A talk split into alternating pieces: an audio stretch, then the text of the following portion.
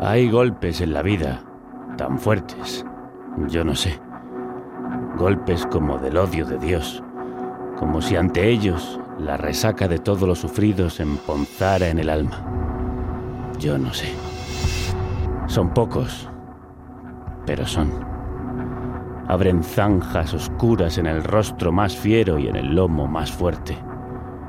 Serán tal vez los potros de bárbaros atilas o los heraldos negros que nos manda la muerte.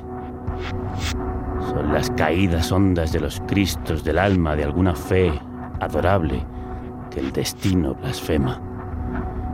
Esos golpes sangrientos son las crepitaciones de algún pan que en la puerta del horno se nos quema.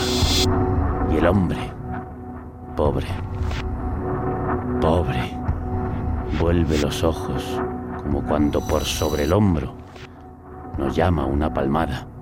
Vuelve los ojos locos y todo lo vivido se empoza como charco de culpa en la mirada. Hay golpes en la vida tan fuertes. Yo no sé.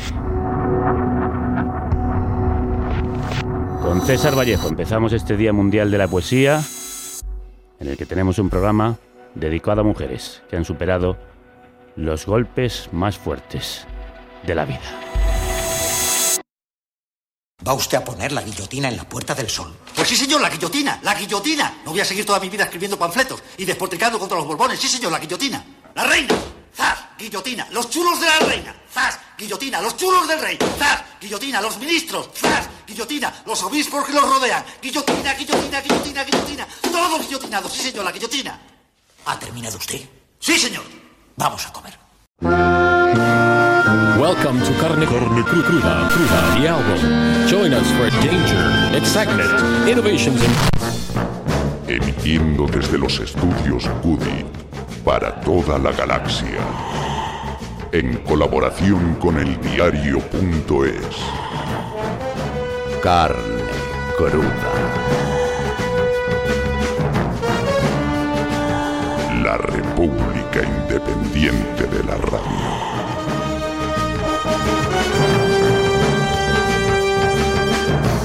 Los franquistas andan sueltos, de la tripa y del bozal. Como ven que sus ladridos tienen eco en los medios y público en el extremo, están desatados y quieren convertir la política en un muladar. Bueno, para que no tengan que buscarlo en el diccionario de la lengua española, que tanto enlodan, el muladar es el lugar donde se echa el estiércol o la basura de las casas y aquello que ensucia material o moralmente. Un ejemplo son las listas de Vox, que ha fichado a un negacionista del holocausto y a militares que alaban a Franco y su golpe de Estado. Nazis y franquistas juntos. ¿Qué puede salir mal? Iván Espinosa de los Monteros, nieto de uno que era ambas cosas, franquista y nazi, sigue los pasos de su abuelo y plantea prohibir a los partidos marxistas o separatistas. Bueno, esto ya lo dijo Pablo Casado del independentismo y el PP de los populistas y comunistas. Dijeron que si no se vetaban, ellos no apoyarían la propuesta de condenar el franquismo y abolir las organizaciones que ensalzan al fascio. Ahí la que lían para no desaprobar al viejo, oye. La derecha, indistinguible de la ultraderecha, dándose mutuamente alas y aliento. La semana pasada, los de Casado proponían retrasar la deportación de las embarazadas sin papeles que dieran su hijo en adopción. Quédate hasta que me quede con tu bebé. Tres en uno. Oye, machismo, racismo y clasismo.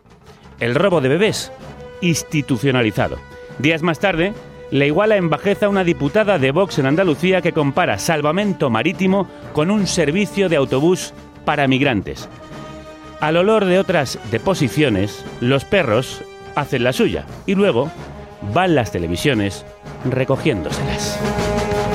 Y detrás, el resto de la jauría, que gracias a la normalización del fascismo se siente más legitimada para echar sus espumarajos de rabia por la boca.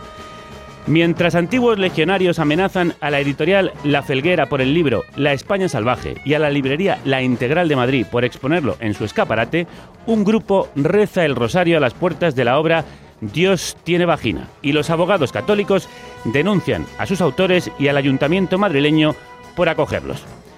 No se les ve denunciando a curas pederastas ni rezando delante de las diócesis que los encubren. Si Dios no fuera un invento, estaría hasta el coño de estos fariseos. Fariseo es Vox, que se llena la boca con la defensa de España, pero está acusado de financiarse ilegalmente y con dinero del terrorismo iraní. Fariseo es casado, que miente más que habla, pero se presenta ahora como la víctima de las noticias falsas. Son clones de Trump, émulos de Bannon. Insulta, tuitea, miente, no calles, que algo queda. Han descubierto que la mejor manera para que se hable de ellos es hacer que caigamos en sus provocaciones. No lo haga. No las comparta ni discuta en redes, porque es lo que buscan para propagarse. Lo que hay que hacer es desmentir sus bulos e ignorar sus falsos debates sobre el aborto, la violencia de género o la legalización de las armas que ahora propone Abascal para que los españoles de bien puedan defenderse. Para defendernos de estos franquistas, sociedad ilimitada, lo que nos hace falta es una sociedad de demócratas informados, una prensa veraz y una izquierda movilizada en las calles, las redes y las urnas. Ladran, luego cabalguemos. Pero no como el señorito de Vox, que monta a caballo como si fuera un cortijero cuando el único cortijo que conoce es el Pepe que nos chupa la sangre.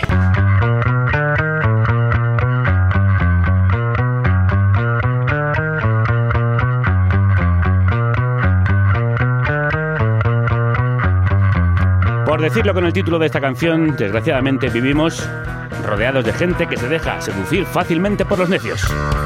Easily Charmed by Fools se llama este tema del proyecto esquizoide, progresivo y psicodélico que comparten Les Claypool y Sean Lennon. A quien eh, supongo que se deben algunos toques indiscutiblemente vitelianos de un disco brutal con un gusto por los Pink Floyd. Les Claypool, Lennon Delirium. Se llama este delirante grupo.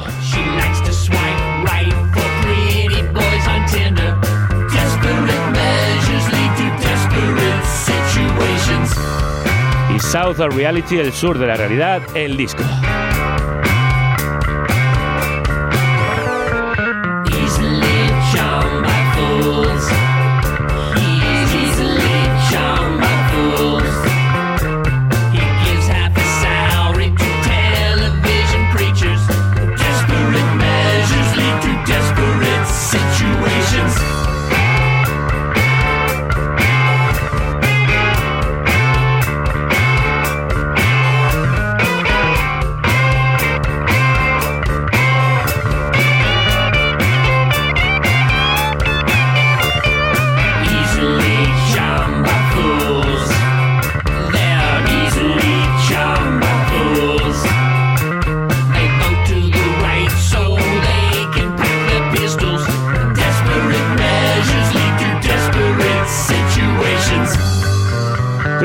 Días, bienvenidas y bienvenidos a La Carnicería Sonora que se emite desde la República Independiente de la Radio en colaboración con la revista Yorokobu y el periódico eldiario.es.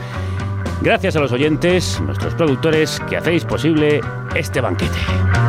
Que os sirve el mejor equipo de la radio, formado por Eva López en el sonido, Violeta Muñoz en las redes, Celtia Tabeallo y Paz Galeana en la comunicación y la producción, Álvaro Vega en el vídeo y la web, Manu Tomillo en los guiones junto a Rocío Gómez y frente a todos ellos, el que os habla, el hombre poco hecho, Javier Gallego.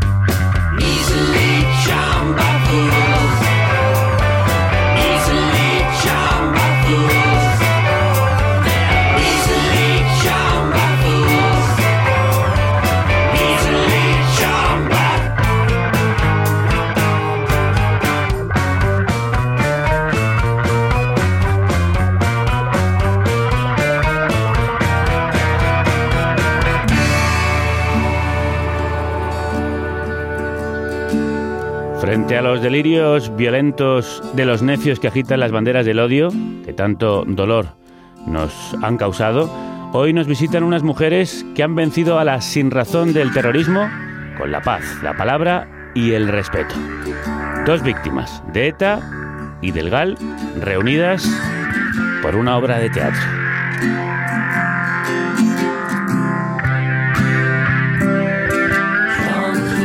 María Jauregui, hija de Juan Mari Jauregui, asesinado por ETA, Egunon. Egunon. Asun Lasa, torturada por la Guardia Civil, hermana de José Lasa, secuestrado, torturado y asesinado por los GAL o la Guardia Civil, Egunon. Egunon.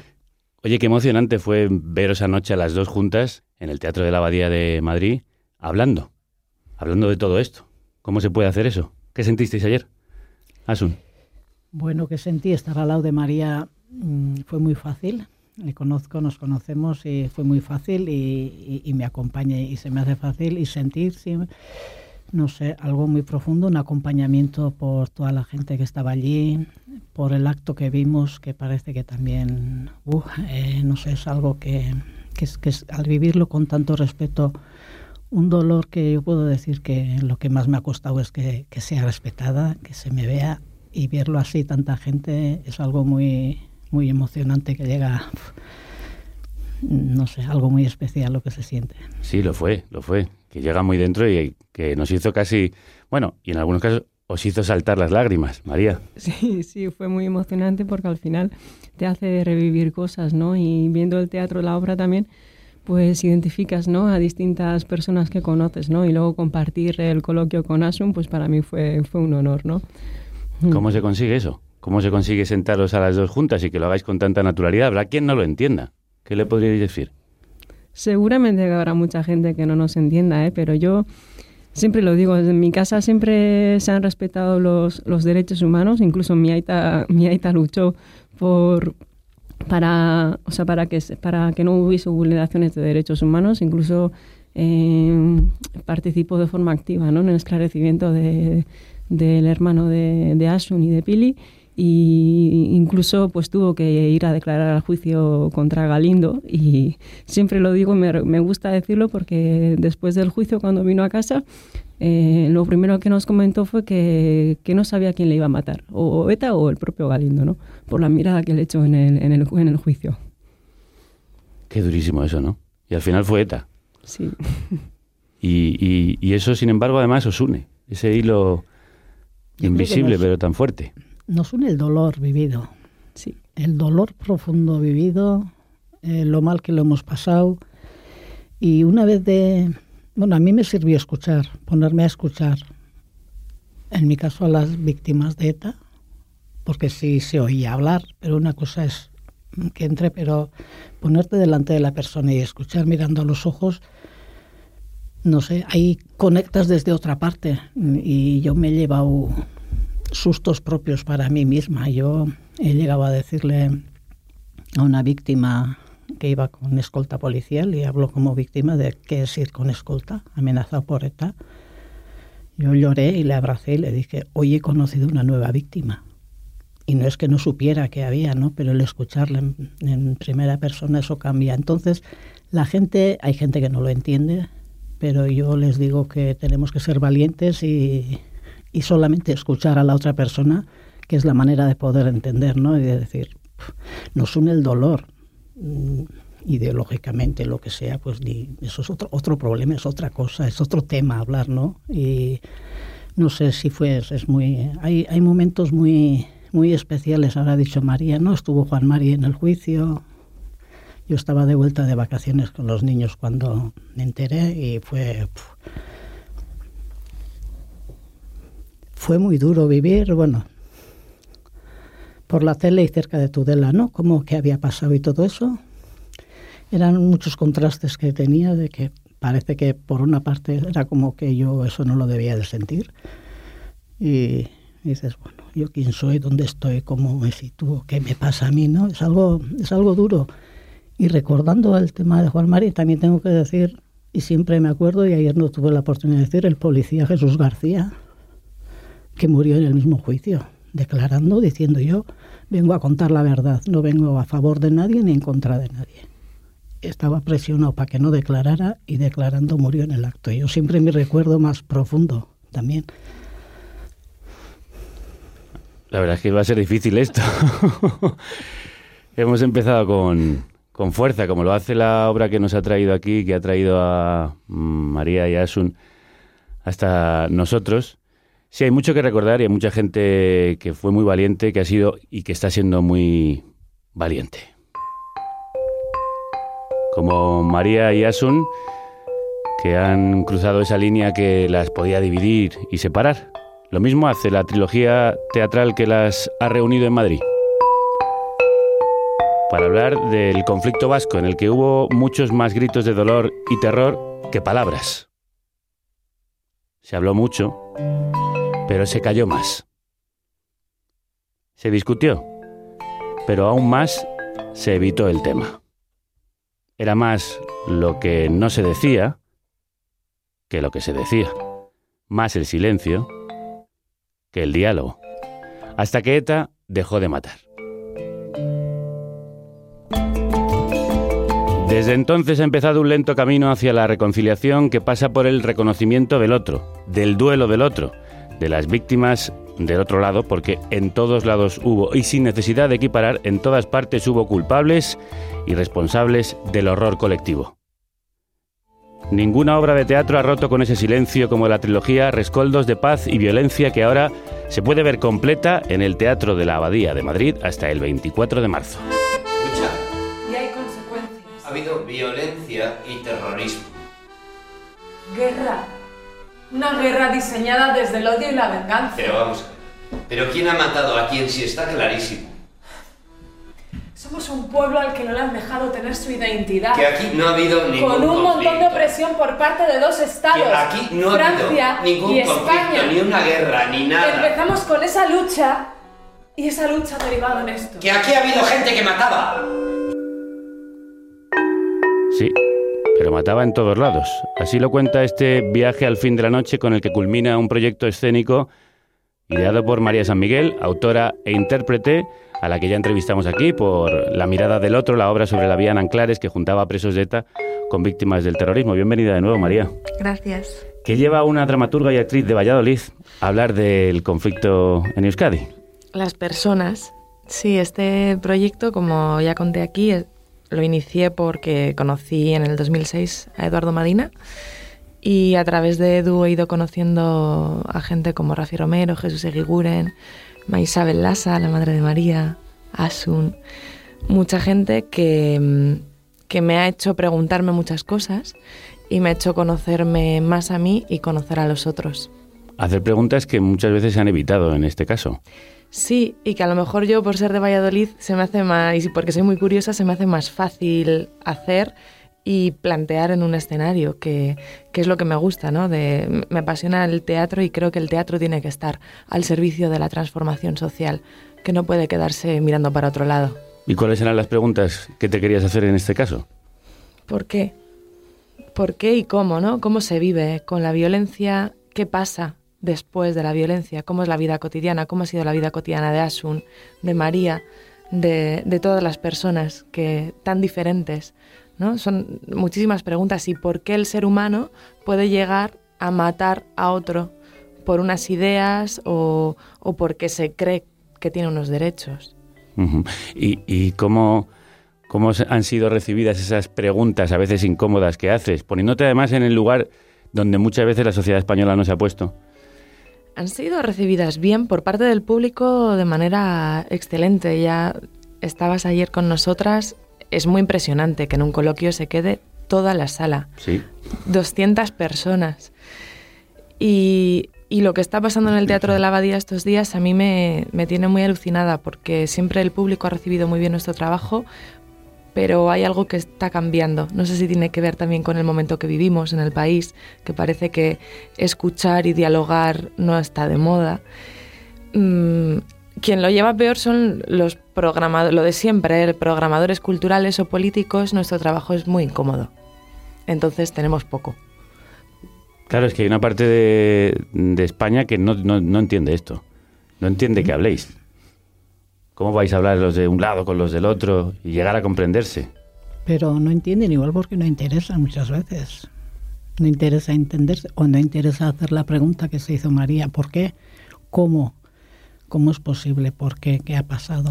Mm, querer entenderse desde lo que nos han dado los medios de comunicación o los grandes medios de comunicación al menos es muy difícil. Y los partidos políticos. Y los partidos políticos, porque parece que, que nos están encauzando a un punto de no entendimiento y como que tiene que ser los micrófonos más, más fuertes se les ponen a, a, personas que no están por el entendimiento. Entonces se hace difícil. Hay responsables también. No vamos a, hacer responsables a las personas lisas que andamos por la calle, ¿no? ¿Por qué? ¿Dónde está el responsable? ¿Y por qué y cómo ha pasado todo esto? Si es que se puede contestar a esa pregunta. No lo sé, la verdad. Yo siempre me he preguntado el por qué, ¿no? Pero yo sí creo que mirando al futuro ya es importante hablar, ¿no? Y ponerse en la piel del otro para poder entender el sufrimiento de otra persona, ¿no? Porque al final es el sufrimiento, como ha comentado antes Asun, y ese sufrimiento al final es lo que te, lo que te une, ¿no? Y es verdad que hoy en día, pues parece que algunos, pues no no quieren llegar al entendimiento, ¿no? Crispan el ambiente, ¿no? Y yo creo que el odio al final, el odio, la venganza, la sed de venganza, al final que genera más, más odio, más sufrimiento y con eso no vamos a ir a ningún lado, ¿no? Y es importante el respeto, ¿no? Respetarnos todos. La sociedad es plural, somos muchos y cada uno piensa, tiene sus ideas, ¿no? Entonces, pues, sin el respeto no avanzaremos y así no se construye una... O sea, la, para poder construir una sociedad hay que respetarse mutuamente. Lo ha dicho antes Asun, ¿no? Que lo importante es sentirse respetada y ayer por la noche te sentías muy respetada cuando te escuchaban en el, en el teatro. La obra se llama Rescoldos de Paz y Violencia. ¿Quedan rescoldos de violencia que pueden volver a aprender? Yo creo que sí. Creo que sí. En el País Vasco en concreto, pues para mí es violencia que, que Asun no sea reconocida como víctima del terrorismo o es violencia, María ya lo ha dicho públicamente, que siga habiendo dispersión de los presos de la banda terrorista cuando ya no existe la banda. Eh, hay muchas formas de violencia, violencias invisibles. Entonces, y, y, sobre todo que también creo que se tiene que, que leer la página antes de pasarla y por eso decidimos llamarla así, rescoldos de paz y violencia, y no al revés, de violencia y paz, porque creo que pesa todavía más la violencia que la paz, aunque las cosas han cambiado y han cambiado muchísimo. Sí, es importante para poder cerrar heridas, pues hay que, hay que conocer todo lo que ha pasado en este país, ¿no? Y hay que conocer pues las violencias que ha habido, pero de todas partes, ¿no? No solo la violencia de ETA ha habido también violencia por parte del Estado, ha habido otros tipos de terrorismos y todo eso hay que, hay que conocerlo y los responsables tienen que asumir su responsabilidad, ¿no? Y hasta que eso no ocurra, pues difícilmente podremos seguir para adelante. Hay muchas víctimas que todavía están sin reconocer y yo creo que es importante que, que sean reconocidas. Hay, a mí me, me sigue pareciendo muy impresionante cada vez que te escucho hablar, siendo la hija de un asesinado de ETA, que te acuerdes tanto de las víctimas del otro lado. Eso es muy impresionante, ¿eh, María? Igual tú no te das cuenta, pero en un país como este que ha habido tantos silencios y tantos muros, eso es muy, muy potente. Sí, a lo mejor es que en mi casa siempre me lo hemos vivido así, incluso mi propio, mi propio Aita, pues lucho también contra, contra estas injusticias, ¿no? Lucho contra él cada vez que había detenidos, cuando fue gobernador civil, cuando hubo cuando había detenidos, pues siempre procuraba que se respetaran los derechos humanos de estas personas también, ¿no? Y siempre pues intentó pues que investigar los casos de tortura, secuestros que hubo por parte de las fuerzas y cuerpos de seguridad del Estado también. Y entre ellos, como lo he comentado antes, el caso de la Seizabala. No, y, tu, y tu madre que también, Estela, que la hemos entrevistado por aquí, también es una mujer con muchísimo carácter, se le enciende la, la cara a Asun, que la conoce bien, ¿no, Maisabel? Sí, la conozco mucho, sí, sí, sí. mucho, está mucho con ella. Oye, ¿y, ¿y, seremos capaces, será capaz el Estado de leer esa página que le toca eh, tan de cerca y de la que se tiene que responsabilizar? Necesito pensar que sí, porque necesito la paz, necesitamos la paz, necesitamos vivir en convivencia, necesitamos una vida ya más serena, más tranquila y ese paso va a ser también necesario. Va a ser necesario y no lo pongo como condición que si no, no, no va, no, no, no va implícita ninguna amenaza, es solamente decir que para que la paz sea de verdad hay que leer todas las páginas. Es que lo demás es como que, bueno, vale, vamos a dejarlo, pero eso sale aunque sea más tarde. Entonces necesito pensar que sí va a ser, aunque no sé. Bueno, empujáis hacia esa dirección, también lo hace María San Miguel con esta trilogía que se cierra con el viaje al final de la noche en busca del día de dos víctimas, una de ETA y otra del GAL. Como hace falta leer todo el libro, y se hace a través de la obra, yo quiero que recordemos algunos de los momentos más duros que os ha traído hasta aquí. ¿Tú recuerdas el día que asesinaron a tu padre, María? Sí, sí lo recuerdo. Estaba con mi, con mi cuadrilla en el monte de acampada y tenía 19 años y me emociona al recordar todavía. Y, ay, no puedo. y se acercaron unos tíos míos, una tía y un tío mío, y ya cuando les vi acercarse pensé que había pasado algo. Y es cuando me lo comunicaron. ¿Ya os temíais que eso podía llegar en algún momento? Mm, yo en realidad fui consciente de que podía haber, o sea, podía haber, podía pasar algo cuando, cuando tuve, cuando tenía 14 años. Es cuando, cuando le nombraron gobernador civil de Guipúzcoa y es cuando le pusieron escolta y tuvo que ir a Donostia a vivir. Y es cuando me di cuenta que podía ser, o sea, que podía ser perfectamente objetivo de ETA. ¿Y cómo se vivía eso? Pues yo al, al, final, en el día a día, yo no pensaba en eso, ¿no? No, no, no me torturaba, ¿no? Yo intentaba vivir mi vida, además, de hecho, yo en aquella época estaba en el instituto todavía y yo no quería, yo no quería ir desplazarme a Donosti, yo quería seguir con mi vida, ¿no? Yo quería seguir siendo María yo quería seguir con mis, con mis cosas, que yo tenía mis amigos, mis estudios y siempre les agradecería a mis aitas porque no me obligaron a ir con ellos a vivir a Donosti, ¿no? Y además luego también en Donosti tuvieron que vivir en el Palacio de la Cumbre, no sé si lo conoces. Sí. Y años más tarde, cuando me enteré de que para qué utilizaban ese, ese lugar, pues cada vez pues se me ponen los pelos de punta, ¿no? Bueno, por lo que yo he leído es ahí donde llevaron, dicen en las primeras horas cuando secuestraron a las Aizabala, a Josian y Josi. Sí. Qué, qué, impresionante, ¿no? Que es una de esta manera la historia de una manera tan trágica. ¿Cómo, ¿Cómo reaccionó tu entorno cuando asesinan a tu padre? Mi entorno, date cuenta que fue en el año 2000, no fueron los años duros de ETA, y tanto familia como amigos más cercanos, a mí nunca, nunca me he sentido rechazada, ¿no? Y siempre lo digo que la mayoría de mi cuadrilla son de la izquierda versale, pero yo nunca me he sentido rechazada por ellos. Incluso los días siguientes pues siempre estaban ahí, ¿no? Tocándome el timbre de casa para salir a la calle y estar con ellos. Así que desde ese punto de vista me he sentido respaldada. Yo creo que por parte de la sociedad, por gran parte de la sociedad también, hemos sentido ese respeto y ese y esa cercanía. Sí. Mm. Eh, 19 años tenías, ¿no? Sí. Y 19 han pasado. Me parece que era en julio. Sí, en julio. En julio del 2000, sí. ¿Qué te queda de él? Uf. me quedo, no sé, con la parte, con la parte positiva de, bueno, él era, era un campechano, le gustaba sentarse con gente alrededor de una mesa, le gustaba discutir, hablar. Y yo siempre digo que si tuviese la oportunidad de, de poder hablar con los que le dispararon, que quizás cambiarían de opinión. Claro, si él hubiera hablado con ellos, seguro, vamos, que bajaban las pistolas y se ponían a charlar, sí, ¿no? Sí, yo siempre lo digo porque además luego mi ama pues tuvo la, la oportunidad de estar con dos de ellos, con dos de, de, los tres que participaron en su atentado. Y claro, lo primero que te llama la atención es que desconocían su trayectoria política. Mm. Mm. Eso también dice mucho de, de, la sinrazón de lo que se hacía, ¿no? Uh -huh. ¿Y a tu madre le sirvió? Sí, yo creo que le sirvió. Además, ella también desde siempre ha creído en, la en las segundas oportunidades, ha creído siempre en la reinserción y cuando se le presentó la oportunidad de poder sentarse con ellos, dijo, ostras, pues voy a poner a prueba mis convicciones, ¿no? Y yo creo que sí le sirvió, salió súper tranquila de, de, la, de aquel encuentro. Aquí se está produciendo un encuentro de alto voltaje en el que hay hilos, casi cables eléctricos que, como veis, unen la historia de María y de Asun.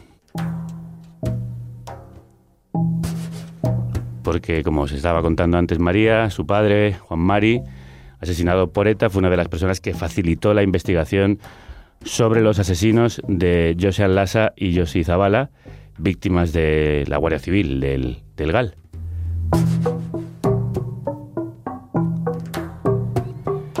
Más de 10 años desaparecido tu hermano, hasta que se encuentra. ¿Cómo fueron esos, esa, década larga? sin palabras. Es lo más duro que, que, puedes vivir, ¿no? Que un ser querido te digan que está desaparecido. Desaparecido no desaparece nada. necesitas saber el dónde están, dónde están, dónde están. Es una angustia continua que se vive. Fueron más de 4.000 días. Y lo pongo por días porque yo creo que casi todos los días tienes un motivo para acordarte. Porque has visto un chaval que se le parece, porque igual ese jersey es el mismo y corres detrás y luego dices, ¿qué estoy haciendo? ¿Dónde voy? No es él. Necesitas, o sea, es, una, es un sin vivir, es una angustia, fechas, fechas concretas, los padres que no hablan nada, una que le ves con las lágrimas, con la mirada al vacío, los que pega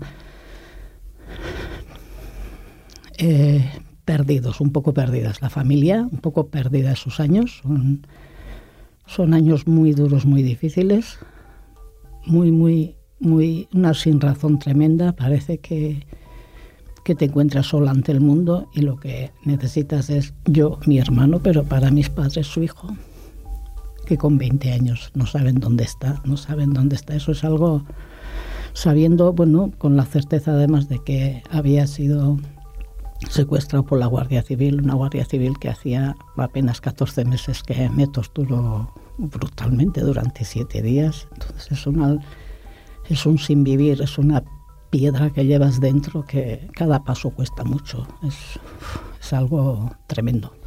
Además, llega un momento que todo el mundo casi los da por muertos, pero vosotras evidentemente no. Es imposible. A mí me solían decir eso, pero y digo ya ya, ya ya. Eh, pero si es cuestión de elegir, yo una vez que, que dije, no, muertos, y entre los muertos estaban las Azabala, fui y dije, oye, ¿qué? me dice, ya sabes que estarán. Digo, ¿cómo que qué estarán? Si, si es cuestión de imaginarme, ¿tú crees que puedo imaginármelo? Me lo voy a imaginar vivo, perdido pero vivo. Entonces el, el programa de Paco Lobatón para mí fue, yo fui con Paco Lobatón, aunque había que trabajar hasta que empezaba hasta que acababa, no mm. podía levantarme yo del sillón por si aparecía ahí no se le puede dar por muerto. Es imposible. ¿Y cómo fue cuando aparecieron los cuerpos? ¿Cómo lo comunican?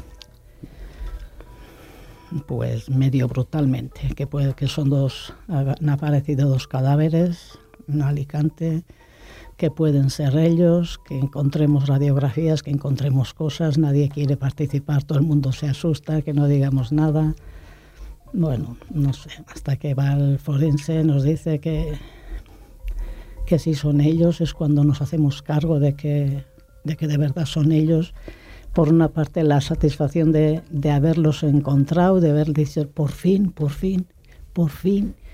Esa satisfacción, luego te viene la otra información, bajo 50 kilos de cal viva, estaban brutalmente torturados. Hacerse cargo de eso en, poco tiempo fue algo tremendo, pero a la vez yo creo que tenía más de positivo o nos agarramos a lo positivo de decir ya está, por fin ya están, los vamos a acoger, los vamos a traer, los vamos a abrazar y siempre quedamos con lo positivo porque es la única manera de tirar, ¿no? Porque como dice bien un, donde lo leí, ¿no? Eh, una persona no sabe lo fuerte que es hasta que ser fuerte es la única salida. Entonces nos hicimos fuertes pero con mucho cariño, preparamos la vuelta con un amor no nos acordábamos de, de quién, por qué le han hecho.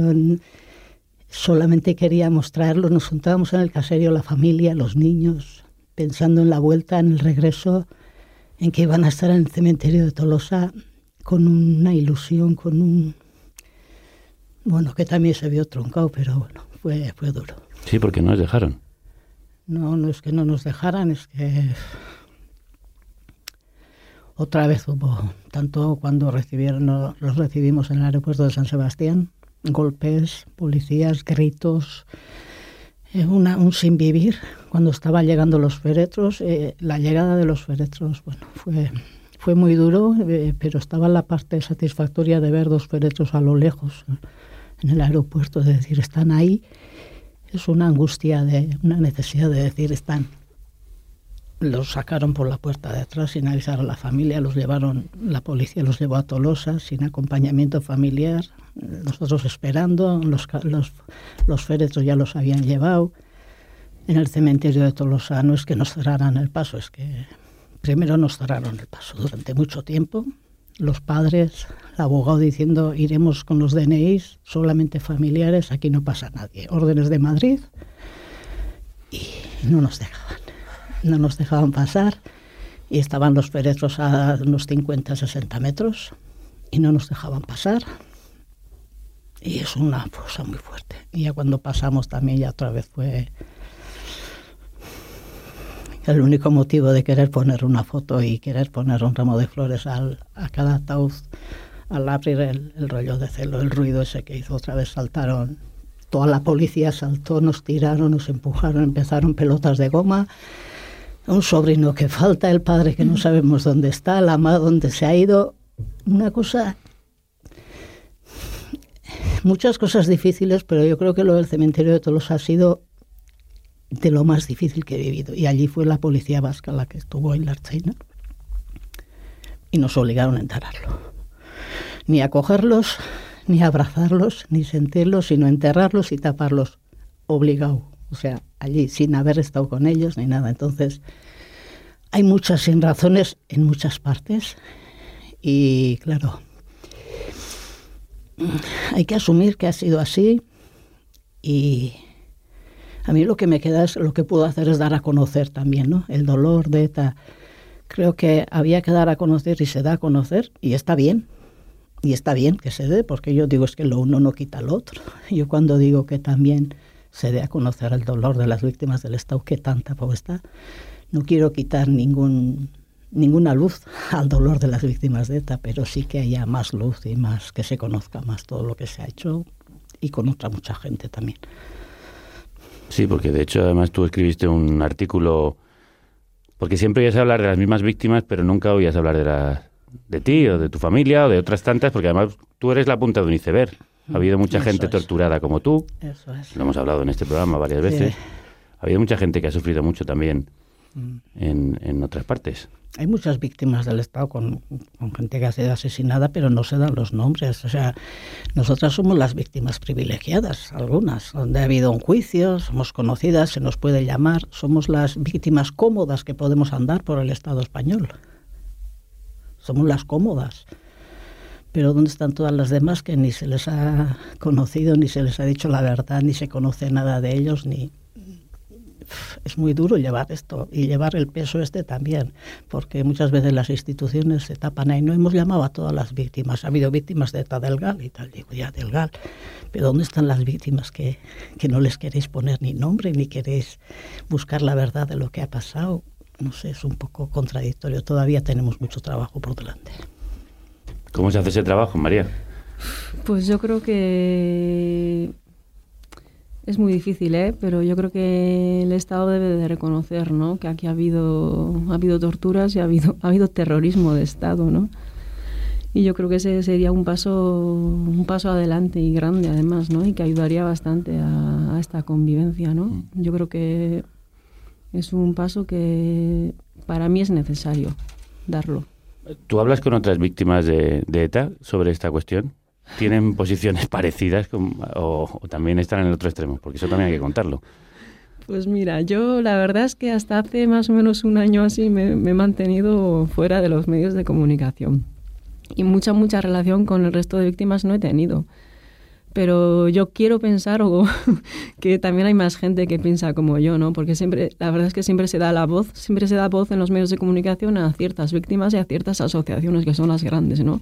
Pero no todas las víctimas están asociadas a estas asociaciones y yo creo que la mayoría estamos fuera de estas asociaciones, de hecho. Entonces, pues somos muchas y somos plurales, como la misma sociedad, ¿no? Y cada una pensamos y tenemos nuestra forma de ver las cosas. María, tú que has hablado, María San Miguel, que has hablado con tantas personas de toda esta profunda herida, te has encontrado también, supongo, con víctimas que no pueden atravesar esa línea, que no pueden mirar tan, tan francamente al otro lado. Sí, sí, pero es verdad que nosotros, y yo siempre me he ocupado como de, de escuchar y de buscar a las personas que no salían en los medios de comunicación, ¿no? Porque ese discurso ya se conoce y creo que el que realmente transforma, y más desde un escenario, es el que no se conoce pero que existe y es al que hay que darle voz. Entonces, a las personas a las que yo he entrevistado, que me vienen a la cabeza ahora algunas, que quizá no tienen el punto de vista que tiene María, pero sí que tienen claro que hay que respetar los diferentes puntos de vista. También te digo que quien no me interesa sentarme con quien no respete otros puntos de vista diferentes al que tenga. Ya, pero, sería muy interesante, ¿no? Que una sociedad española mm. asumiese que un conflicto no dura tanto ni se produce con tanta profundidad si no hay muchas más razones que las que nos han contado. Porque aquí lo que nos han relatado siempre es que había unos buenos, unos malos y no había grises. Y en una sociedad hay muchísimos grises, muchísimos puntos intermedios que hacen que algo se enquiste. Bueno, es que el ser humano es complejo. O sea, si pensamos que la sociedad es blanca y negra, estamos pensando muy mal de nosotras mismas, ¿no? De que es todo muy simple. Sí, pero lo dice uno de los personajes en el viaje al fin de la noche, el personaje masculino, ¿no? Aquí lo que ha pasado es que una gente ha matado a otra. Hmm. O sea, vamos a dejarnos ya de tonterías, de, conflicto, de guerra. Eh, mm, no, claro, aquí es que viene todo de una historia de España que tiene mucho que ver con lo que lleva a ese conflicto. En fin, no voy a... Claro, pero que eso también es verdad. Es que ha habido gente que ha matado, ¿no? Que, que, que es como la pregunta de las que hablábamos antes que me sigo haciendo que no que creo que nunca tendrá una respuesta, ¿no? ¿Cómo, cómo un ser humano puede matar a otro? por lo que sea. No, no, no termino de entenderlo. Y cómo una sociedad puede abrigar que eso ocurra, que ocurran varias matanzas, ¿no? Mm, es muy complejo, es que no, no hay respuestas cerradas, ¿no? No debería haberlas, pero creo que, es interesante que nos sigamos haciendo preguntas. Se pregunta en un momento de la obra, uno de los protagonistas, ¿nos atreveremos a contar la verdad? ¿Toda la verdad y nada más que la verdad? Yo creo que sí. Yo creo que alguna vez sí, pero sabiendo que tenemos que seguir haciendo el trabajo, agradeciendo el trabajo que hacen María, todo el equipo, agradeciendo el trabajo que se está haciendo en muchos puntos mm. del País Vasco y también del Estado español, que sí se están haciendo. Eh, yo creo que para que salga toda la verdad, yo creo, lo creo así en este momento y lo voy a soltar, creo que necesitamos también el apoyo de las víctimas de ETA, que hay muchas, muchas, yo tengo relación con muchas, muchísimas, y hay muchas que respetan esto y que dicen sí, hace falta sacar toda la verdad. Yo creo que todo el horror que han vivido las víctimas de ETA está sobre la mesa y está bien que esté, por muy duro que sea, reconocerlo, pero está y tiene que estar. Y creo que el apoyo que, que ahora nos están dando muchas víctimas de ETA para que eso, para que toda la verdad salga, yo mantengo esperanzas. Sí, es fundamental, ¿no? Que se ponga sobre la mesa, pues, todo, toda la violencia que hemos padecido estos años, ¿no? La, para construir una memoria y para dar a conocer lo que ha pasado aquí hay que, hay que, hay que conocer todo, ¿no? Y la memoria tiene que ser inclusiva y no selectiva. Ha habido terrorismos, varios terrorismos, hay que reconocerlos todos. Y escuchando todos y escuchando experiencias de cada uno, porque cada uno lo ha vivido de una forma diferente, pues podemos construir un relato, ¿no? Claro, pero también eso significa asumir culpas y autocrítica de una sociedad que en un lado o en otro ha sido cómplice con cierta violencia, mm, con cierta extorsión, eh, que se ha aplaudido a veces el terror. ¿Eso será capaz eh, la sociedad vasca y también digo la sociedad española en asumirlo? Que a veces se ha protegido el terror. Mm, yo, yo quiero pensar que sí, ¿no? Además que es importante reconocer que que el daño que se ha creado, generado es injusto, ¿no? Y hay que deslegitimar la violencia. Y yo creo que muchos municipios allí en Euskadi al menos pues están ya trabajando en ello, ¿no? Llevan muchos años trabajando y desde lo local pues está, ya están en ello y yo creo que es el paso a seguir. Y yo creo que la, yo veo a la sociedad, al menos veo, veo con ganas y veo dispuesta a, a seguir por este camino. Yo creo también que se está haciendo. Yo creo que por parte yo creo que eh, el dolor producido por ETA todavía hace, hay que reconocer muchas cosas y hay muchas cosas que hay que habrá que asumir, quien las tenga que asumir cada uno en su medida, en la medida que tenga que asumir, pero se están asumiendo. Te leí en, una entrevista que decías, yo hubo veces que se celebraban muertes provocadas por ETA y aunque no me parecía bien me callé. Sí, y también lo dije en algún sitio que yo sé y he hablado alguna vez del dolor que ha podido producir cuando yo en, unos tiempos en ciertas manifestaciones donde se producían ciertas cosas que hoy y anduve y, creo que hice daño y creo que hacía daño a, muchas víctimas, hacía daño y lo digo y lo reconozco y, se están reconociendo mucho, muchas cosas. Yo creo que se están reconociendo poco a poco. Yo creo que es el Estado otra vez el que se está quedando atrás en no reconocer nada. Habrá que seguir reconociendo más, habrá que seguir hablando más, sí, pero siempre se le exige, siempre se le exige la misma parte, que está bien, que habrá que exigir, no, no, no digo que no, y habrá que exigirnos más, tampoco digo que no, pero que se mueva también un poco por los estados, digo, ¿eh? porque yo por las por la parte de las víctimas de ETA digo, las víctimas de ETA no son los culpables de que nosotros no se nos vea. Qué importante es, creo, la palabra que acabas de decir. Eh, sin reconocimiento, es decir, volver a conocer al otro y reconocerse también en el otro, no puede haber reconciliación. Que en la vida hay buenos, hay malos. Y que a su amona la mataron con un cóctel molotov. Antes no me lo parecía, pero ahora... Ahora veo las fotos y nos parecemos muchísimo, Aita, muchísimo. Hay cosas a las que no se le pueden poner palabras. Y a veces le ponen gestos a esas palabras que no se pueden decir en un montaje espectacular, hay que decir, con una escenografía muy bien pensada en el que la tierra y también el agua que suena son protagonistas principales en torno a una gran barrica de sidra, que es ese símbolo, yo creo, de unión que al final puede acabar juntando a las personas. Si los vascos se pueden juntar con algo, es con la bebida y la comida. Eso está claro. Un buen choco puede acabar con muchos problemas. Bueno, la obra está estupendamente hecha. Hay momentos preciosos como cuando se desentierran las fotografías de los muertos de esa tierra que tanto duele y que tanta herida tiene. Y es una manera de empezar a, cicatrizar. ¿Has hecho algo así como una vía Anclares teatral, María? Puede que sí. Sí, ¿no? Supongo que sí. Supongo que eh, yo le insistí mucho a, María y a Asun, a, a Maisabel menos, porque Maisabel, la madre de María, se apunta siempre fácil, pero creo que era muy importante que se escucharan, creo que es muy importante que desde el teatro contemos esto, porque llega, lo hablábamos ahora al venir, llega por lo físico, llega, el discurso llega de otro modo, que creo que nos provoca más y nos hace pensar más.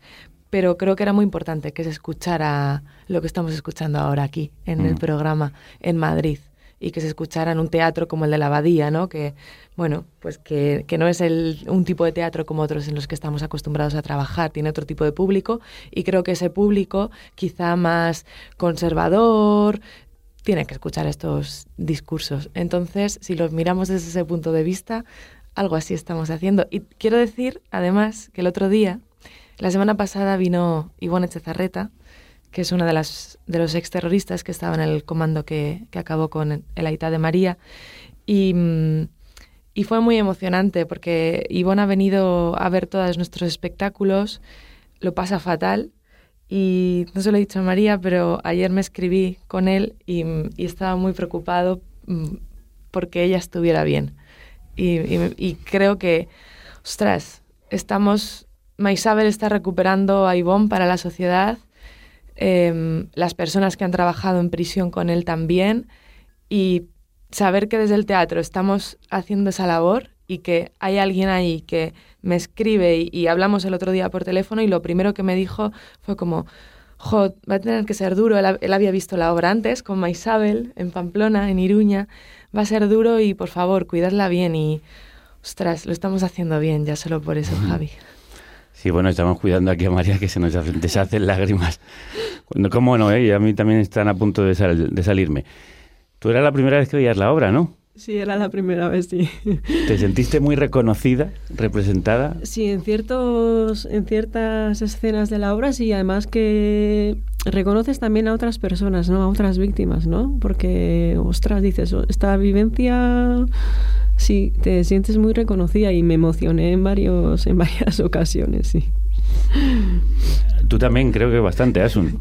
Hubo un momento que, vamos, dices que ya no soportabas casi. Sí, sí, el momento ese que... ¿Cuál es?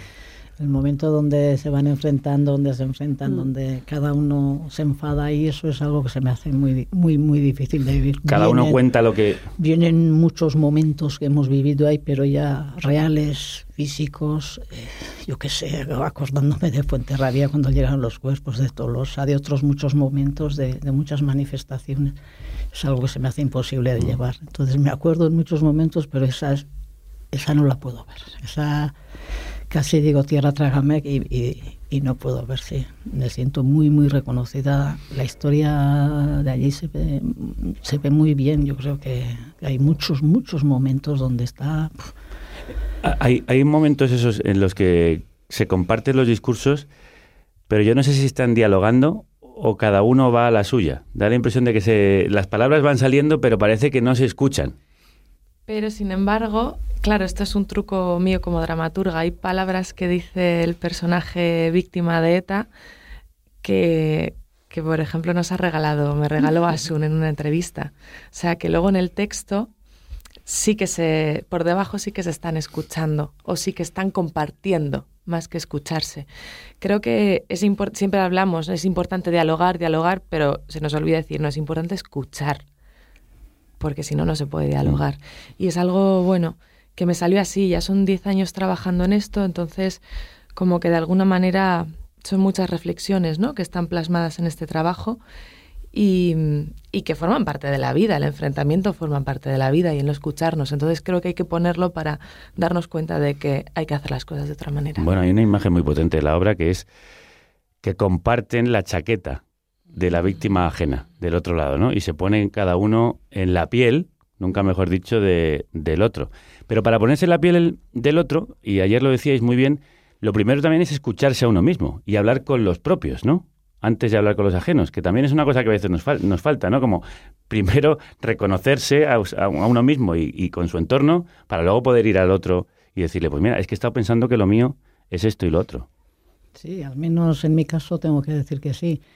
Entre, entre todas las vivencias había mucho dolor sin duda, pero también había mm, cosas que no me entendía, había rencor, había rabia, había necesidad de tener más rencor y no entraba, pero era como que habías que tener, como si te han hecho? Y digo, ostras, pues no... No, pues no lo estoy sintiendo.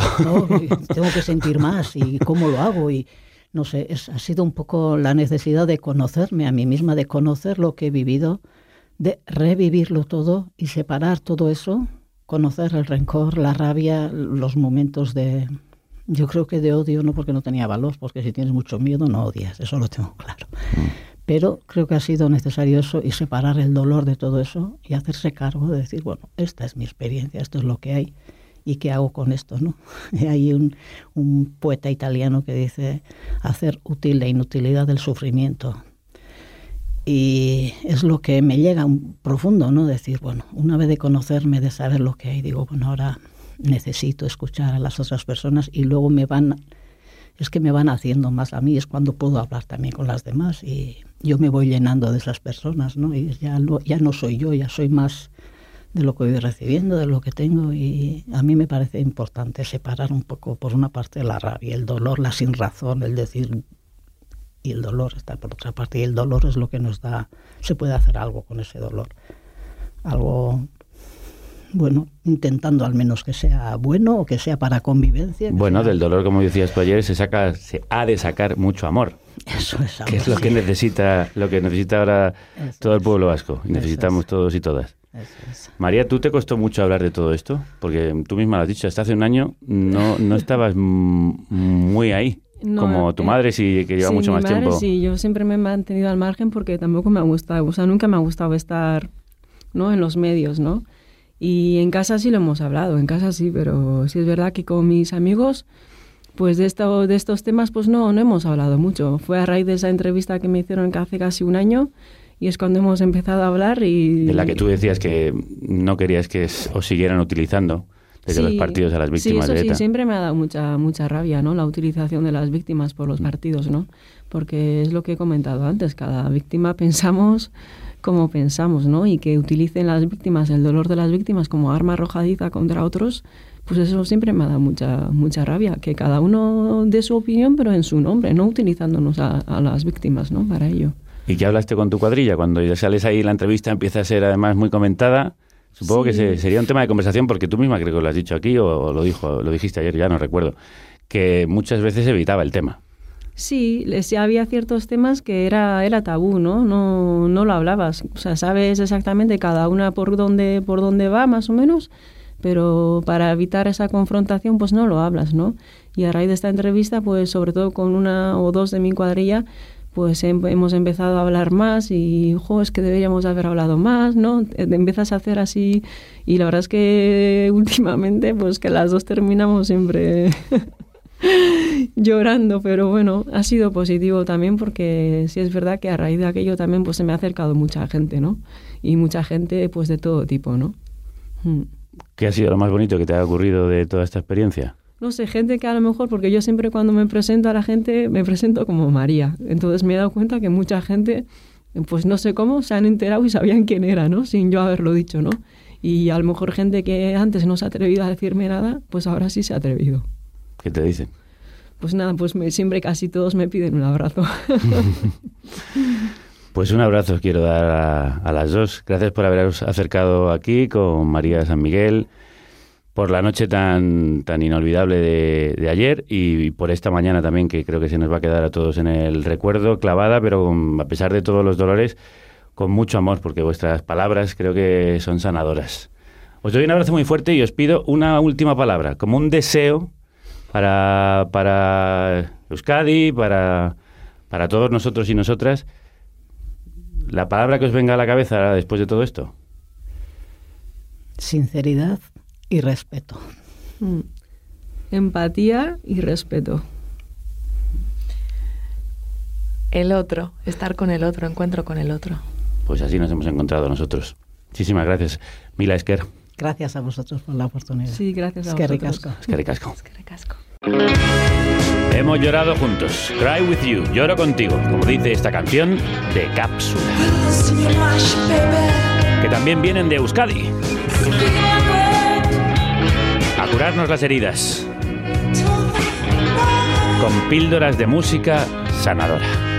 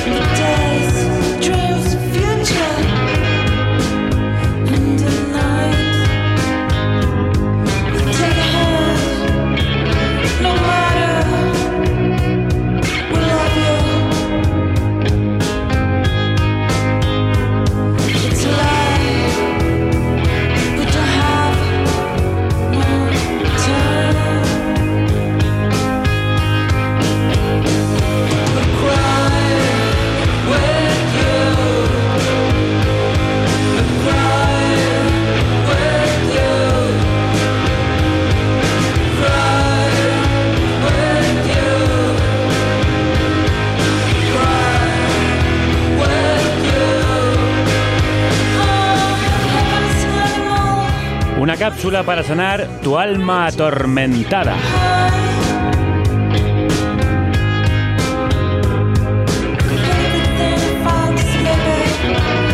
Una cápsula para viajar en el espacio hasta galaxias lejanas.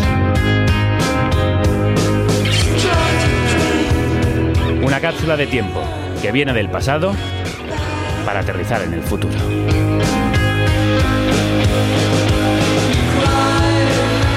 Una cápsula de rock and roll, puro y duro, muy duro.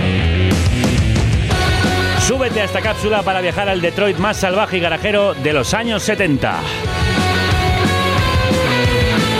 Y cabalga lomos de la esfinge que corre más rápida que el viento.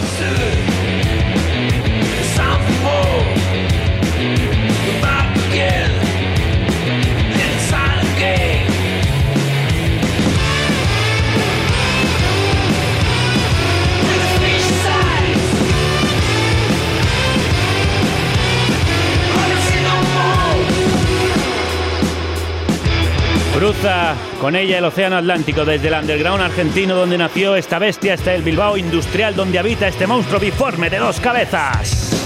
Formado por Connie Duques y Martín Guevara, que han girado en su cápsula espacial por todo el planeta, han encapsulado su música en 12 discos, han resucitado el Ziggy Stardust de Bowie con una cápsula en directo que después grabaron justo antes del pepinazo que hoy trae aquí estas bestias pardas, este Bestiarium.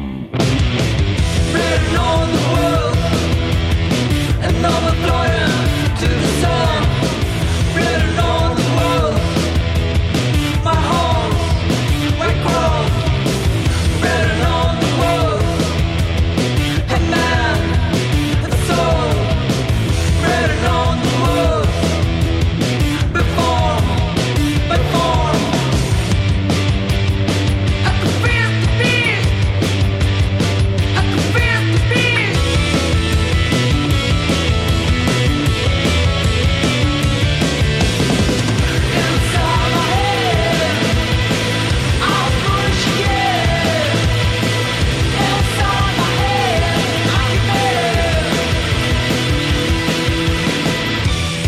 Muchos años después de su primera visita a esta república cósmica situada en una galaxia independiente de la radio, la cápsula espacial vuelve a alunizar en nuestro planeta y a alucinarnos con su música. Y es un honor saludar de nuevo a estos dos extraterrestres, Connie Duques, Martín Guevara, cápsula, crudos días, bienvenidos. Buenos días. ¿Cómo estáis extraterrestres? Muy bien, muy bien, aquí aterrizando. Sí, sí, vienen de otra galaxia a esta también cercana. Es un honor, de verdad, saludaros. Después de revisitar el marciano, al marciano Sig Stardust, habéis bajado a los infiernos en busca de las bestias más oscuras y demoníacas. ¿De dónde ha venido la inspiración del disco? Bueno, todo sale un poquito de, de lo que venimos viendo, ¿no? Y, y- y aprendiendo y estudiando, ¿no? El, el disco anterior era, era Dalí y, y en este es Jean Cocteau, Jean Cocteau, ¿no? Ah.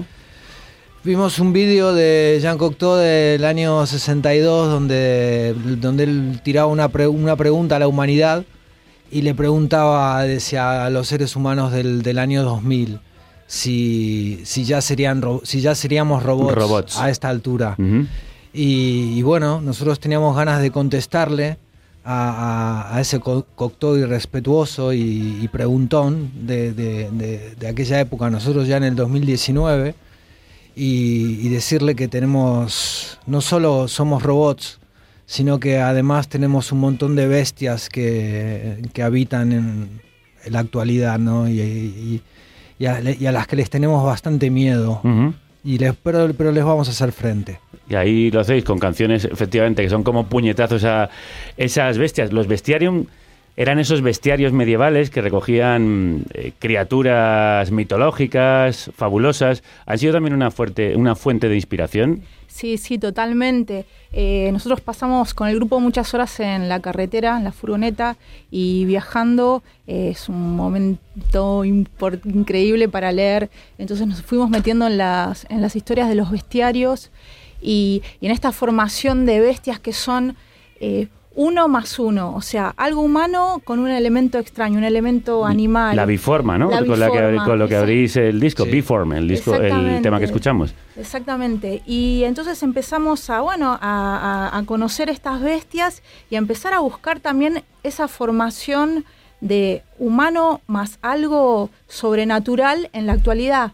Y vimos que hay bestias, o sea, de los bestiarios en la actualidad como los papas y los reyes, porque son figuras que tienen esa relación, o sea, son humanos con, un, con una relación divina, Ah, es cierto. con una, una capacidad, una característica de Dios. Sobrenatural. Sobrenatural y que provienen de esa época. Entonces, eh, son una de las tantas bestias que... Bastante menos benignos que los dragones chinos. Claro, iba a decir que son en principio divinos, pero también pueden ser muy demoníacos. Estos Son seres que se visten de blanco, pero pueden ser muy oscuros. Son bastante malignos en realidad, estamos descubriendo. Y, hay algunos señores que ejercen el poder y quieren construir mu- muros, ya ni te digo, ¿no? El tipo de bestias que son. Sí, eh, hoy hemos hablado, en la primera parte del programa, en esa tan intensa entrevista que os ha precedido, de esos monstruos que tenemos y que a veces nos poseen y nos dominan y nos llevan a la violencia más extrema.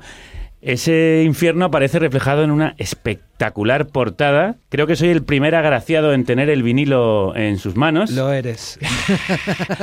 Inédito, primicia mundial para carne cruda. Qué placer tener esta pedazo de portada que quiero que vosotros describáis. Cabezas, una cabeza humana ardiendo en los infiernos, mientras la esfinge con cuernos, el demonio con forma de, de gato o la serpiente se pasean por allí. Sí, es un trabajo precioso, la verdad, que ha hecho un ilustrador y diseñador amigo que es eh, Jaime Suberza. Y la verdad que sí, eh, además de increíble, tiene, tiene todo esto, ¿no? De, de- ¿Hay una simbología ahí dentro? de- de- sí, totalmente. Contadnos, contadnos. Lo interes- pero lo interesante es no contarlo, lo interesante es que cada uno lo descubra, ¿no? Como, como los discos esos míticos de, Led Zeppelin o de los Stones, donde había cositas que descubrir, ¿no? Entonces que cada uno en su momento de escuchar, de poner el disco, poner el vinilo y que lo dé vueltas, vaya en su, en su fantasía y en su cabeza ir viendo que, eh, quién, es el, quién es la esfinge en la actualidad y, quién, Ah. y quién es, y quién es el, el chupacabras ese que aparece también. Sí, has citado ahí a los Stones o a los Zeppelin. La verdad es que a mí me ha recordado a todos ellos cuando estaba viendo el grafismo y los títulos del disco y también a los Black Sabbath con esos títulos tan infernales como Away from Heaven, Red Moon Falls, La Luna Roja Cae, Dead Summer, Verano Muerto o este Flaming Waves, olas llameantes.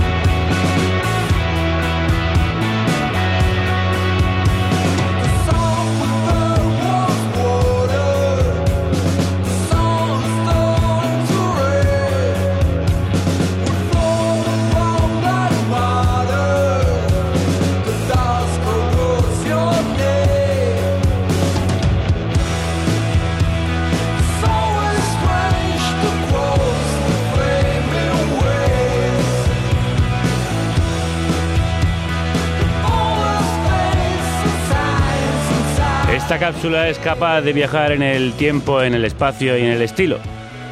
Desde el garaje punk más salvaje hasta el rock siniestro de los 80, que es lo que yo escucho aquí en estas olas llameantes. No hay límites, ¿no? A la hora de componer y que las bestias os posean.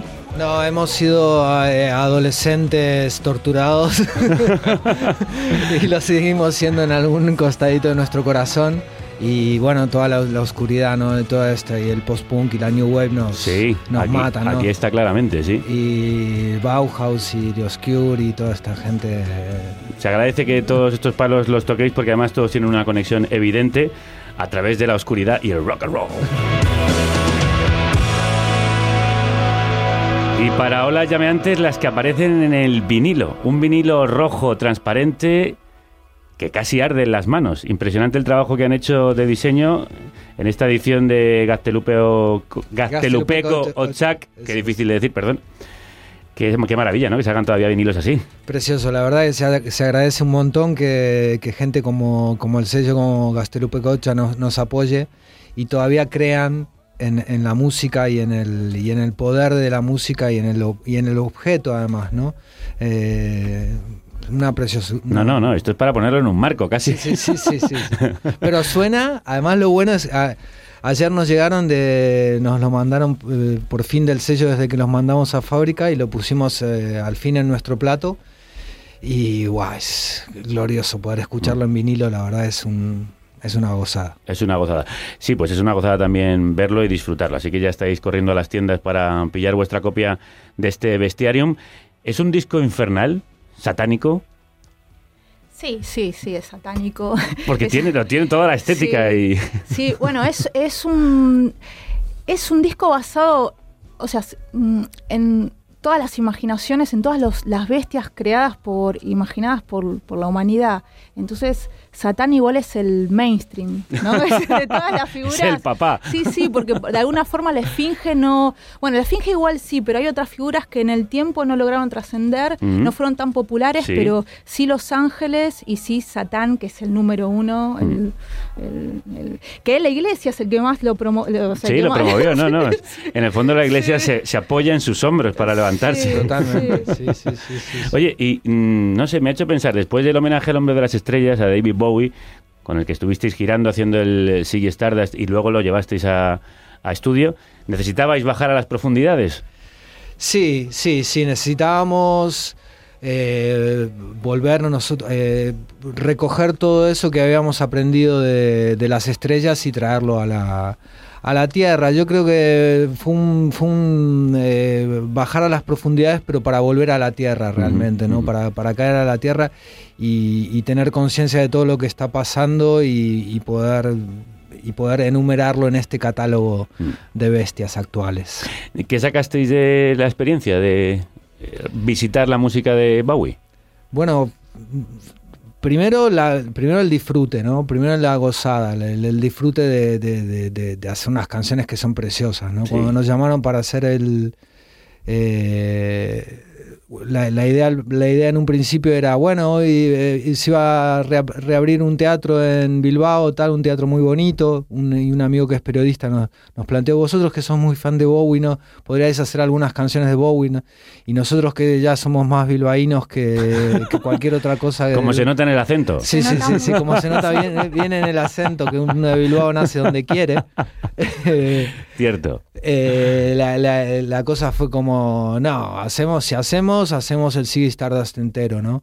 Y además en, en el, en el orden que está en el Somos disco. de Bilbao. Somos de Bilbao, Nada, por, dos- dos por te- mis cojones. Por sí. dos temitas, no, hombre. Eso, eso es. Que lo hacemos entero. Que lo hacemos entero. Y además traerlo a nuestro terreno, ¿no? A, nuestro, a nuestras aberraciones guitarreras y distorsiones y acoples y todas estas cosas que utilizamos, ¿no? Sí. en vez de todas las cuerdas y toda esta cosa que tenía, que tenía el disco original. Así que muy felices, aprendimos un montón, después trabajando también con Tony Visconti, un lujo, ¿no? Mm. Gen- gente de la que solo puedes aprender.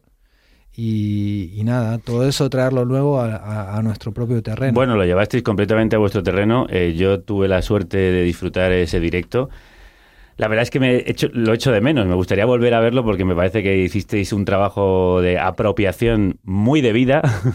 Sí, era, es, nu- nu- nuestra visión era un poco, ¿no? Era como, era como si las canciones de Bowie la- las pillara las eh, la MC5. em- Total. eh, o, o- o- sí. o los, o- Flaming Lips a veces también. También, ¿no? Cierto. Y me- y mezclarlo eso y aberrar to- to- totalmente, ¿no? Que fuera no sin miedo, sin ningún tipo, con todo el respeto. No, no, es que era sin- cápsula, era cápsula miedo, sí. haciendo canciones de Bowie. Y cuando se entra en otro universo, ¿qué, qué es lo que se aprende? O sea, ¿Qué, qué sacasteis de Bowie? ¿Qué, qué notasteis o qué habéis percibido de su genio?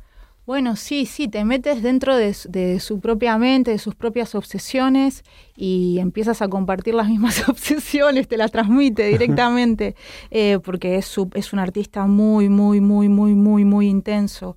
Eh, entonces, sí que, por eso le poníamos al disco soñando con Ziggy Stardust, porque durante Sí. todo el proceso de estar haciendo el disco, eh, durante toda la etapa, soñábamos con él, soñábamos con... Sí, sí, literalmente nos despertábamos y nos contábamos los sueños y efectivamente cada uno había soñado, eh, pero de lo- los, los cinco que estábamos en ese momento en la banda habíamos tenido sueños con Bowie, ¿no? O sea que... Y esto antes, antes que falleciera, eh, o sea que estábamos muy conectados aquí en la Tierra y con su y telepáticamente, ¿no? Con su, con su, con su mente. Bueno. Una, una mente bastante grande. Sí. Una mente que os llamaba desde el otro lado con sus labios de sirena.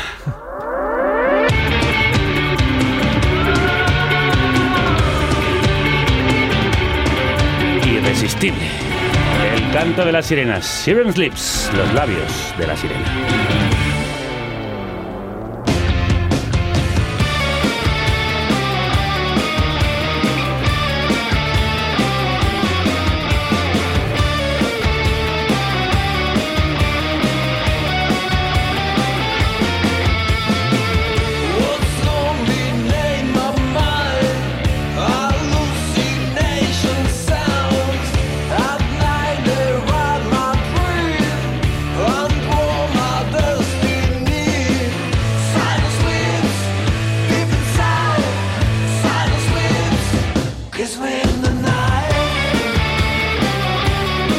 Sonidos alucinados que puedes disfrutar si te dejas besar por los labios de esta sirena este 23 de marzo en la sala Moby Dick de Madrid, el 29 en Valencia en la sala Guagua o el 30 en Burgos en la sala Soho.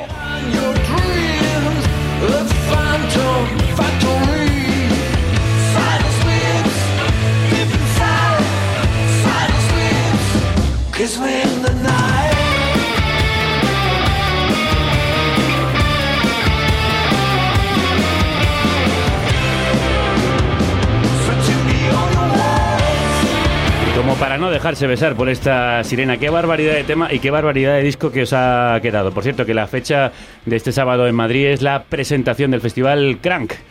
Qué mejor grupo para abrir cartel.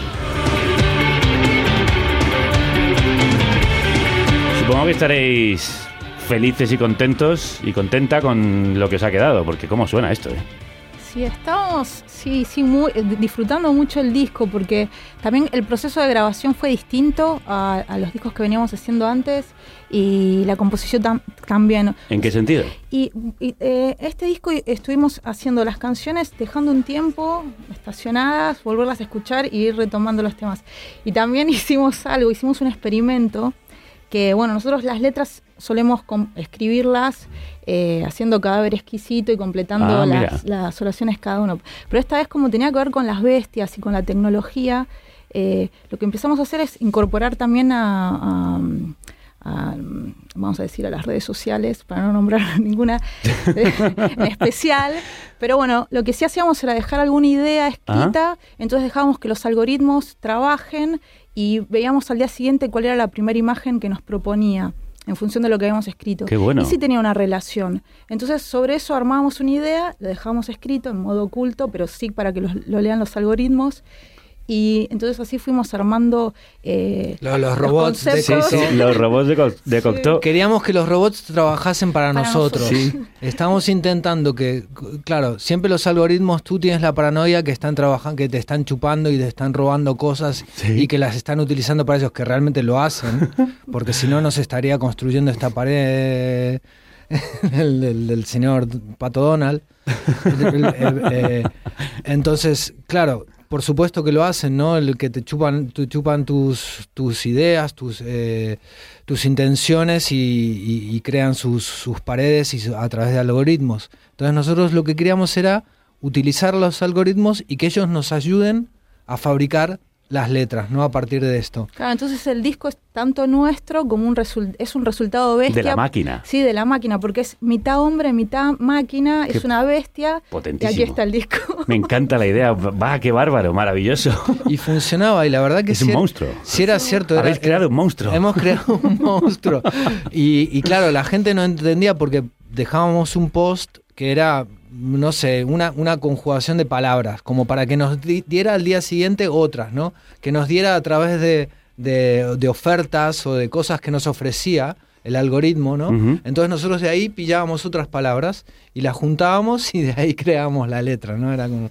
Bueno, vosotros habéis dicho, habéis dicho también que vuestro sonido es un ser viviente y esto es un ser vivo, como que además está uniendo con la máquina, estáis haciendo la... Y con conciencia, que es lo peor de todo, que están pillando conciencia. Esto es el eh, primer disco ciberrock, Puede ciberpunk.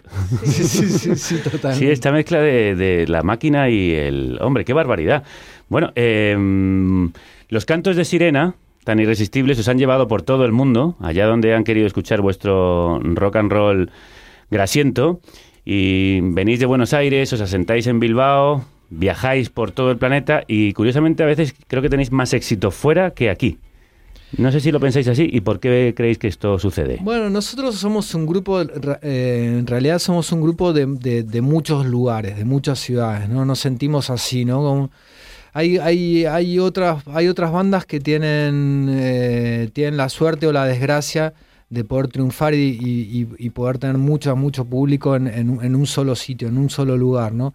Nosotros tenemos un, medi- un público mediano en muchos lugares Sí, dispersos. y os quieren mucho en Francia y os quieren mucho en Estados Unidos. Entonces nos, nos obliga a desplazarnos mucho, entonces tener que ir a visitar a todos esos amigos por el, por el resto del planeta durante todo el año y, y bueno, pero es lo que es, es lo que nos to- lo, lo que nos lo- es lo que elegimos realmente. Iba a decir que es lo que nos tocó, pero no, es lo que es lo que es lo que elegimos y, y nos encanta que sea así, la verdad. Y, y nada. Lleváis muchísimos años dedicados a esto. Yo lo tengo aquí apuntado desde Sí. 1998. Eso es. O sea que vamos ya para, el para los 98 20 años. El 98. 21. Sí, sí, sí, nos cuidamos muy bien. Eso- Sí, es que tenéis un aspecto muy joven y lozano. ¿Qué, qué pacto con el diablo habéis hecho? Ah. tenemos visado, de- de- de- Al infierno. tenemos la green card. Visado al infierno, efectivamente. Sí. ¿Y, y cómo se sobrevive o se vive de la música en, en- en estos tiempos? Mm, eh, con mucha austeridad, So- sobre todo. Nunca, nunca. Vosotros fuisteis los primeros, los rockeros son los primeros en aplicar las- la, la Sí, austeridad a sí, sus vidas. sí, en no meterte en una hipoteca ni loco, ¿Mm? eh, no tener tu coche, no tener tu casa, no tener un, un par de guitarras y ya está. ¿Pero podéis vivir de ello? Sí, sí. ¿En, sí, sí, en qué, en total. qué condiciones, Connie? Bueno, nosotros son nuestras condiciones son fantásticas porque son justamente la narrativa en la que vivimos, que es la del rock and roll y es en la que creemos. Y entonces es pa- nosotros lo que cuando lo que necesitábamos siempre era un lugar para ensayar y una furgoneta para, para poder ir a tocar y unos instrumentos y, y así Y cambiar las cuerdas cada tanto. y ya con eso felices. Sí, pero no es un discurso de la miseria ni nada, es al contrario, es quizás es decir, bueno, no hace falta tanto, si vos tenés un mensaje que querés decir y querés, querés transmitirlo, eh, no hace falta tener un montón, porque a veces también pasa eso, que mucha gente, no, necesito esto, esto y lo otro para poder hacer, para poder decir y hacer, y en realidad no hace falta tanto. Eh, No, sí, es, saber realmente qué es lo realmente necesario para vivir, ¿no? Hacer cada vez tener más conciencia de qué es, qué, qué es lo, lo- lo superficial y qué es lo, lo que realmente necesitas para vivir. Esa es la única clave para sobrevivir en esta ruleta rusa. Russian Roulette, así se llama este tema de cápsula, de este bestiarium que hoy nos están presentando aquí en Primicia Mundial para el Orbe Todo y la Galaxia.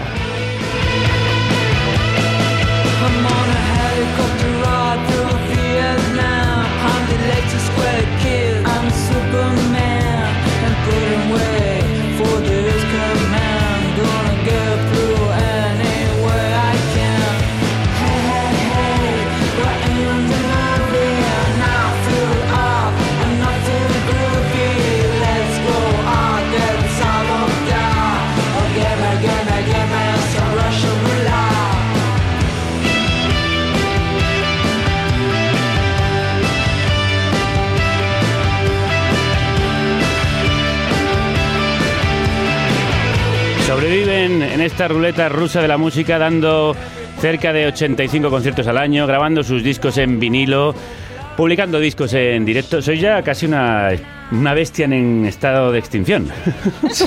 Somos un caso raro. Somos un caso rarísimo. No tenemos barba. eh, no hacemos. Eso sí que es raro, Martín. No, no hace- no hacemos pop. Y, y vivimos de la música, es rarísimo, es súper raro. Somos material de estudio, somos, somos para que nos metan en un zoológico y nos estudien. Nosotros, eh, la verdad es que os encerraríamos en nuestro zoológico personal, en este estudio, para que estuvierais tocándonos una y otra vez, pero como no tenemos toda la eternidad y vosotros además tenéis muchos conciertos que seguir dando y mucha gente a la que conocer y a la que hacer disfrutar, os vamos a pedir que nos hagáis disfrutar a nosotros y a la audiencia en este estudio zoológico con una canción en directo, que creo que va a ser la versión en acústico del tema con el que hemos empezado, ese maravilloso Cry With You. Eso es. Oye, pues Connie, Martín, qué placer, qué honor teneros por fin aquí cara a cara, que ya os conocí, pero a través de, bueno, de los micrófonos, estabais en Bilbao la otra vez, y teneros aquí en directo es una gozada inmensa, presentando este bestiarium de cápsula. Un placer, un, lujo y, un orgullo estar aquí. Y ojalá sea la primera de muchísimas.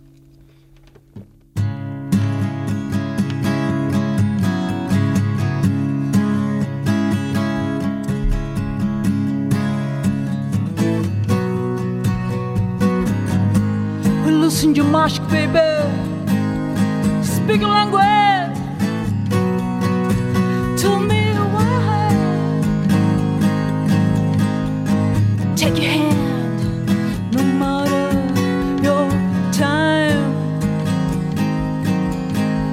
And mistakes with days, dreams of future. Undeniable. Take your hand, no matter We love you. It's a lie. We don't have more time. I cry with you. I cry with you. I cry with you. I cry with you. The spheres, creatures, high. I put everything in a fantasy, baby. It will be limited near. How? Destroy the dream and human goodbye. I cry with you. I cry with you. I cry with you. I cry with you.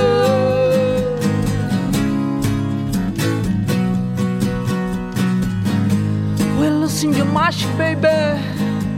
Speak your language.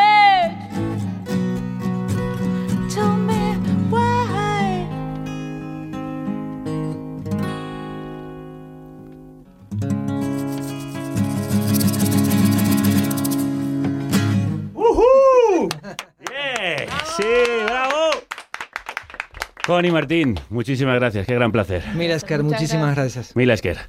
Bueno, pues nos vamos. Hemos llorado con el otro, hemos mirado al otro, que es también nosotros, como dicen los mayas, y este poema de Julio Cortázar, vuestro paisano, el otro. Unos versos que nos ha dejado uno de nuestros oyentes en las redes sociales para despedir este Día Mundial de la Poesía. Gracias, Roberto. ¿De dónde viene esa mirada que a veces sube hasta mis ojos cuando los dejo sobre un rostro descansar de tantas distancias? Es como un agua de cisterna que brota desde su misterio, profundidad fuera del tiempo, donde el recuerdo oscuro tiembla.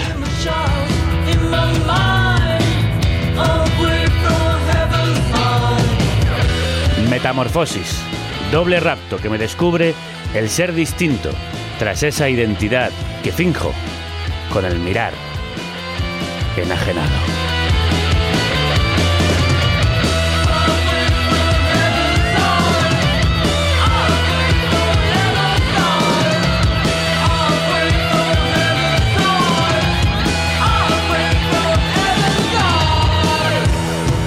Para celebrar este Día Mundial de la Poesía, me voy a pegar un atracón poético este fin de semana al que os invito a acompañarme. El viernes 22 a las 8 de la tarde estoy en Sevilla con la gran Carmen Camacho en la Sala de Poetas y las Letras. El sábado 23 a las 11 menos cuarto en la Sala Iberia de San Feliu de Llobregat con Siwar acompañándome en la lectura de mis poemas. Y el domingo 24 a las 8 y media en el Teatro del Barrio con piano, Adrián Fulques a las teclas y este que os habla, a los versos y al mismo tiempo a la batería. ¿Te lo quieres perder? Las entradas a la venta en la web del teatro. Os espero allí, en cualquiera de estas citas. Hasta entonces, que la radio y la poesía y la música también os acompañen.